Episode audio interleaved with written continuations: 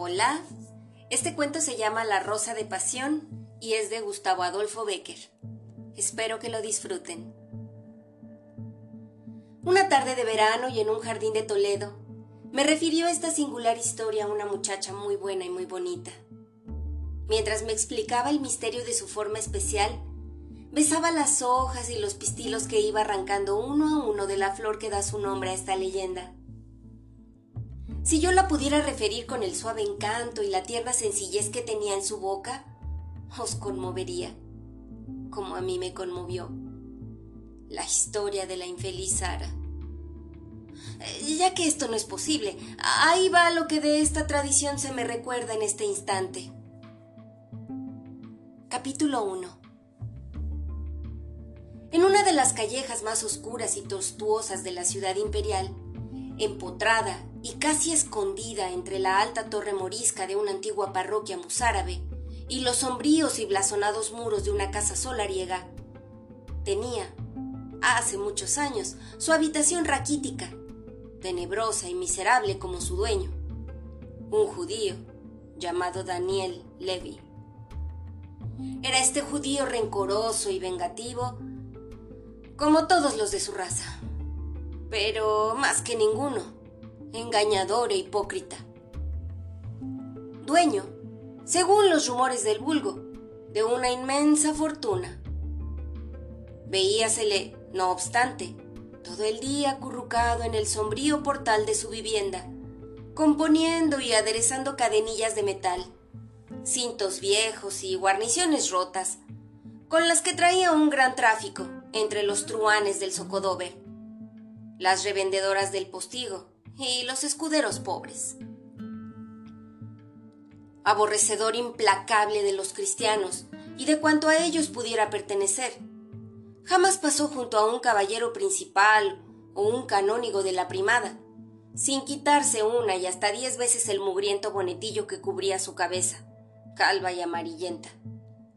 Ni acogió en su tenducho a uno de sus habituales parroquianos sin agobiarle a fuerza de humildes salutaciones, acompañadas de aduladoras sonrisas. La sonrisa de Daniel había llegado a hacerse proverbial en toda Toledo, y su mansedumbre a prueba de las jugarretas más pesadas y las burlas y rechiflas de sus vecinos. No conocía límites. Inútilmente, los muchachos, para desesperarle, tiraban piedras a su tugurio. En vano, los pajecillos y hasta los hombres de armas del próximo palacio pretendían aburrirle con los nombres más injuriosos, o las viejas devotas de la feligresía se santiguaban al pasar por el dintel de su puerta como si viesen al mismísimo Lucifer en persona. Daniel sonreía eternamente, con una sonrisa extraña e indescriptible. Sus labios, delgados y hundidos, se dilataban a la sombra de su nariz desmesurada y curva como el pico de un aguilucho. Y aunque de sus ojos pequeños, verdes, redondos y casi ocultos entre las espesas cejas, brotaba una chispa de mal reprimida cólera. Seguía impasible golpeando con su martillito de hierro el yunque donde aderezaba las mil baratijas mohosas y, al parecer, sin aplicación alguna que se componía de su tráfico. Sobre la puerta de la casucha del judío y dentro de un marco de azulejos de vivos colores, se abría un ventanal árabe, resto de las antiguas construcciones de los moros toledanos. Alrededor de las caladas franjas del ventanal y enredándose por la columnilla de mármol que lo partía en dos huecos iguales, subía desde el interior de la vivienda una de esas plantas trepadoras que se mecen verdes y llenas de savia, sobre los ennegrecidos muros de los edificios ruinosos. En la parte de la casa que recibía una dudosa luz por los estrechos vanos de aquel ventanal, que era el único abierto en el musgoso y agrietado paredón de la calleja, habitaba Sara, la hija predilecta de Daniel. Cuando los vecinos del barrio pasaban por delante de la tienda del judío y veían por casualidad a Sara tras las celosías de su ventanal morisco y a Daniel acurrucado junto a su yunque, exclamaban en voz alta admirados de las perfecciones de la hebrea. Parece mentira que tan ruin tronco haya dado de sí tan hermoso vástago. Porque en efecto, Sara era un prodigio de belleza. Tenía los ojos grandes y rodeados de un sombrío cerco de pestañas negras, en cuyo fondo brillaba el punto de luz de su ardiente pupila como una estrella en el cielo de una noche oscura. Sus labios, encendidos y rojos, parecían recortados hábilmente de un paño de púrpura por las invisibles manos de una hada. Su tez era blanca, pálida y transparente como el alabastro de la estatua de un sepulcro. Contaba apenas 16 años y ya se veía grabada en su rostro esa dulce tristeza de las inteligencias precoces y ya hinchaban su seno y se escapaban de su boca esos suspiros que anunciaban el vago despertar del deseo. Los judíos más poderosos de la ciudad, prendados de su maravillosa hermosura, la habían solicitado para esposa. Pero la hebrea, insensible a los homenajes de sus adoradores y a los consejos de su padre que la instaba para que eligiese un compañero antes de quedar sola en el mundo, se mantenía encerrada en un profundo silencio sin dar más razón de su extraña conducta que el capricho de permanecer libre.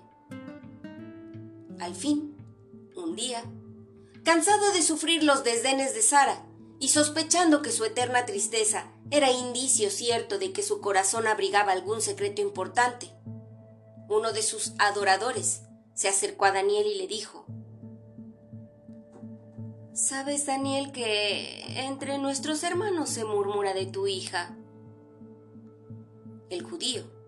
Levantó un instante los ojos de su yunque, suspendió su continuo martilleo y sin mostrar la menor emoción preguntó a su interpelante. ¿Y qué dicen de ella? Dicen, prosiguió su interlocutor. Mm, dicen, qué sé yo, muchas cosas. Entre otras, que tu hija está enamorada de un cristiano. Al llegar a este punto, el desdeñado amante de Sara se detuvo para ver el efecto que sus palabras hacían en Daniel.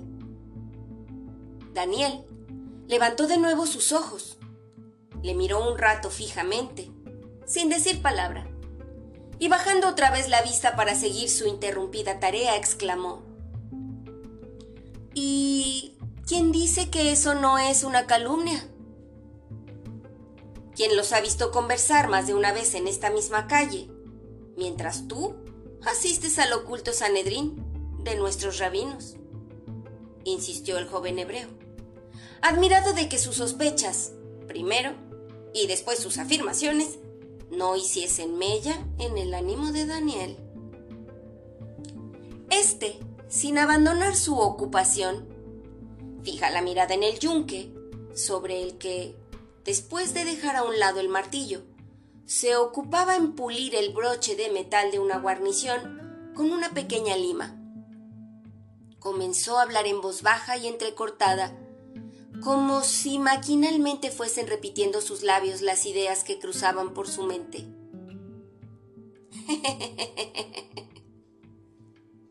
decía riéndose de una manera extraña y diabólica. Con que mi Sara al orgullo de la tribu, el báculo en que se apoya mi vejez, piensa arrebatármela un perro cristiano. ¿Y vosotros creéis que lo hará?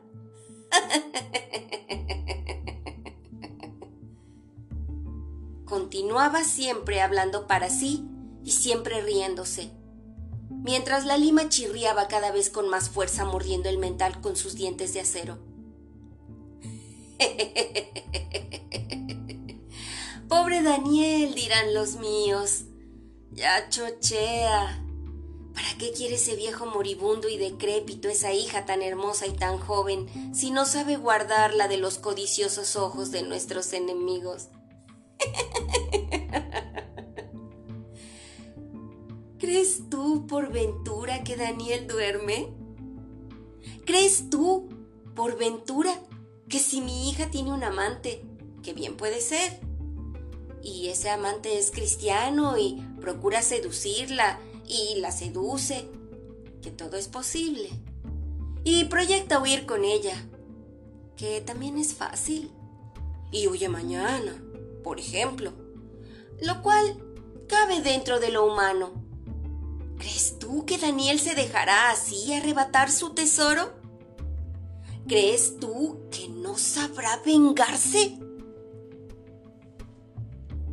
Pero, exclamó interrumpiéndole el joven, ¿sabéis acaso? Sé, dijo Daniel, levantándose y dándole un golpecito en la espalda. Sé más que tú, que nada sabes, ni nada sabría si no hubiese llegado la hora de decirlo todo. Adiós. Avisa a nuestros hermanos para que cuanto antes se reúnan. Esta noche, dentro de una o dos horas, yo estaré con ellos. Adiós. Y diciendo esto, Daniel empujó suavemente a su interlocutor hacia la calle. Recogió sus trebejos muy despacio y comenzó a cerrar con dobles cerrojos y aldabas la puerta de la tiendecilla. El ruido que produjo la puerta al encajarse, rechinando sobre sus premiosos goznes, impidió al que se alejaba oír el rumor de las celosías del ventanal, que en aquel punto cayeron de golpe, como si la judía acabara de retirarse de su alféizar. Capítulo 2 Era noche de Viernes Santo. Los habitantes de Toledo, después de haber asistido a las tinieblas en su magnífica catedral, acababan de entregarse al sueño o referían al amor de la lumbre con cejas parecidas a la de Cristo de la Luz, que robado por unos judíos, dejó un rastro de sangre por el cual se descubrió el crimen. O la historia del Santo Niño de la Guarda, en quien los implacables enemigos de nuestra fe renovaron la cruel pasión de Jesús. Reinaba en la ciudad un silencio profundo, interrumpido a intervalos ya por las lejanas voces de los guardias nocturnos que en aquella época velaban en derredor del alcázar, ya por los gemidos del viento que hacía girar las veletas de las torres, o zumbaba entre las torcidas revueltas de las calles. Cuando el dueño de un barquichuelo que se mecía amarrado a un poste cerca de los molinos, que parecen como incrustados al pie de las rocas que baña el Tajo y sobre las que se asienta la ciudad, vio aproximarse a la orilla, bajando trabajosamente por uno de los estrechos senderos que desde lo alto de los muros conducen al río, a una persona a quien al parecer aguardaba con impaciencia. Ella es, murmuró entre dientes el barquero. No parece sino que esta noche anda revuelta toda esta endiablada raza de judíos. ¿Dónde diantres se tendrán dada cita con Satanás que todos acuden a mi barca, teniendo tan cerca el puente? No, no, no irán a nada bueno cuando así evitan toparse de manos a boca con los hombres de armas de San Servando. Pero en fin, ello es que me dan buenos dineros a ganar y a su alma su palma, que yo en nada entro ni salgo. Esto, diciendo el buen hombre, sentándose en su barca, aparejó los remos, y cuando Sara, que no era otra, la persona a quien al parecer había aguardado hasta entonces, hubo saltado al barquichuelo, soltó la amarra que lo sujetaba y comenzó a remar en dirección a la orilla opuesta. ¿Cuántos han pasado esta noche? preguntó Sara al barquero apenas se hubieron alejado de los molinos, y como refiriéndose a algo de que ya habían tratado anteriormente. Ni los he podido contar, respondió el interpelado. Un enjambre. Parece que esta noche será la última que se reúnen. ¿Y sabes de qué tratan? ¿Y con qué objeto abandonan la ciudad a estas horas? Lo ignoro, pero ello es que aguardan a alguien que debe llegar esta noche. Yo no sé para qué le aguardarán, aunque presumo que para nada bueno. Después de este breve diálogo, Sara se mantuvo algunos instantes sumida en un profundo silencio y como tratando de coordinar sus ideas. No hay duda, pensaba entre sí. Mi padre ha sorprendido nuestro amor y prepara alguna venganza horrible. Es preciso que yo sepa dónde van, qué hacen, qué intentan. Un momento de vacilación podría perderle. Cuando Sara se puso un instante de pie, y, como para alejar las horribles dudas que la preocupaban, se pasó la mano por la frente, que la angustia había cubierto de un sudor glacial. La barca tocaba la orilla opuesta. Buen hombre, exclamó la hermosa hebrea, arrojando algunas monedas a su conductor y señalando un camino estrecho y tortuoso que subía serpenteando por entre las rocas. ¿Es el camino que siguen? Ese es. Y cuando llegan a la cabeza del moro, desaparecen por la izquierda.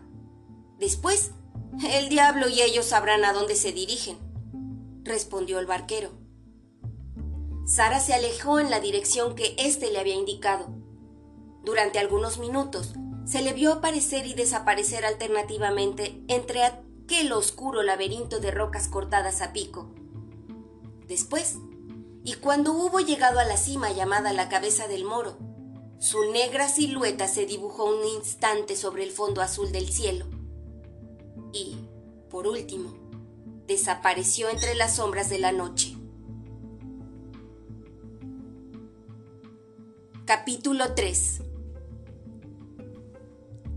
Siguiendo el camino donde hoy se encuentra la pintoresca ermita de la Virgen del Valle, y como a dos tiros de ballesta del Picacho, que el vulgo conoce en Toledo por la cabeza del moro, existían aún en aquella época los ruinosos restos de una iglesia bizantina, anterior a la conquista de los árabes.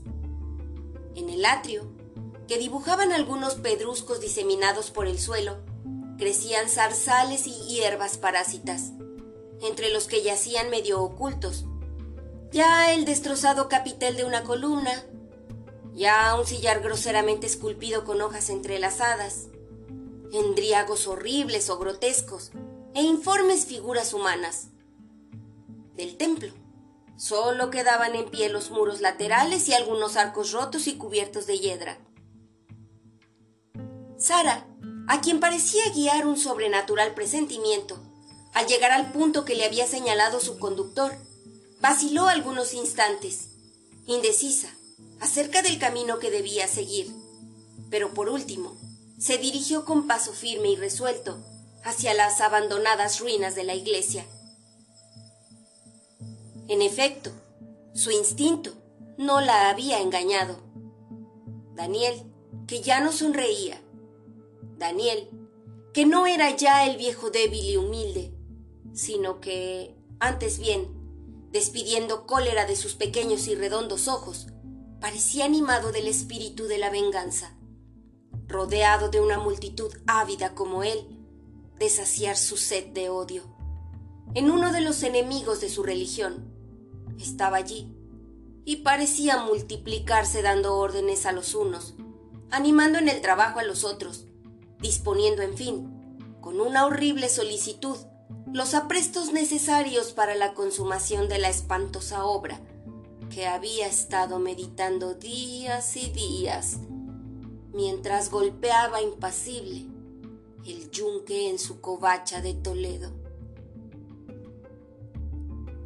Sara, que a favor de la oscuridad había logrado llegar hasta el atrio de la iglesia, tuvo que hacer un esfuerzo para no arrojar un grito de horror al penetrar en su interior con la mirada. Al rojizo resplandor de una fogata que proyectaba la forma de aquel círculo infernal en los muros del templo. Había creído ver que algunos hacían esfuerzos por levantar en alto una pesada cruz, mientras otros tejían una corona con las ramas de los zarzales o aplastaban sobre una piedra las puntas de los enormes clavos de hierro. Una idea espantosa cruzó por su mente. Recordó que a los de su raza los habían acusado más de una vez de misteriosos crímenes. Recordó vagamente la aterradora historia del niño crucificado, que ella, y hasta entonces, había creído una grosera calumnia inventada por el vulgo para separar y herir a los hebreos. Pero ya no le cabía ninguna duda. Allí, delante de sus ojos, estaban aquellos horribles instrumentos de martirio, y los feroces verdugos solo aguardaban la víctima. Sara, llena de una santa indignación, rebosando en generosa ira y animada de esa fe inquebrantable que el verdadero Dios inspira y que su amante le había revelado, no pudo contenerse a la vista de aquel espectáculo, y rompiendo por entre la maleza que lo ocultaba, se presentó de improviso en el dintel del templo.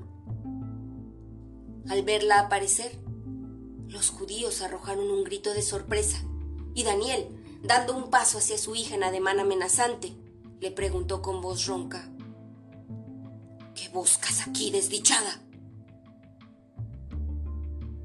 Vengo a arrojar sobre vuestras frentes, dijo Sara con voz firme y resuelta, todo el baldón de vuestra infame obra, y vengo a deciros que en vano esperáis la víctima para el sacrificio, si ya no es que intentáis cebar en mí vuestra sed de sangre, porque el cristiano a quien aguardáis no vendrá, porque yo le he prevenido de vuestras acechanzas.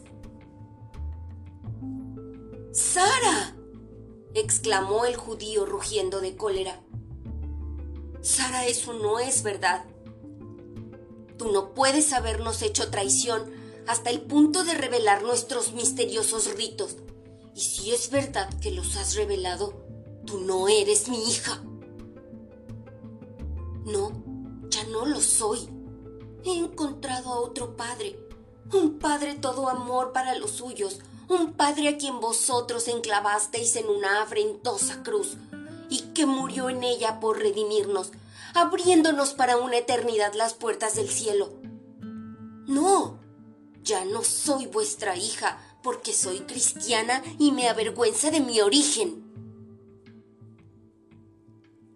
Al oír estas palabras, pronunciadas con esa enérgica entereza que sólo pone el cielo en boca de los mártires, Daniel, ciego de furor, se arrojó sobre la hermosa hebrea y derribándola en tierra y haciéndola por los cabellos, la arrastró como poseído de un espíritu infernal hasta el pie de la cruz, que parecía abrir sus descarnados brazos para recibirla, exclamando al dirigirse a los que le rodeaban. Oílos la entrego. Haced vosotros justicia de esa infame, que ha vendido su honra su religión y a sus hermanos.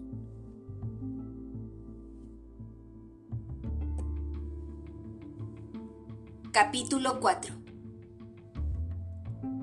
Al día siguiente, cuando las campanas de la catedral atronaban los aires tocando a gloria, y los honrados vecinos de Toledo se entretenían en tirar ballestazos a los judas de paja, ni más ni menos que como todavía lo hacen en algunos de nuestras poblaciones. Daniel, abrió la puerta de su tenducho, como tenía de costumbre, y con su eterna sonrisa en los labios comenzó a saludar a los que pasaban, sin dejar por eso de golpear en ese yunque con su martillito de hierro.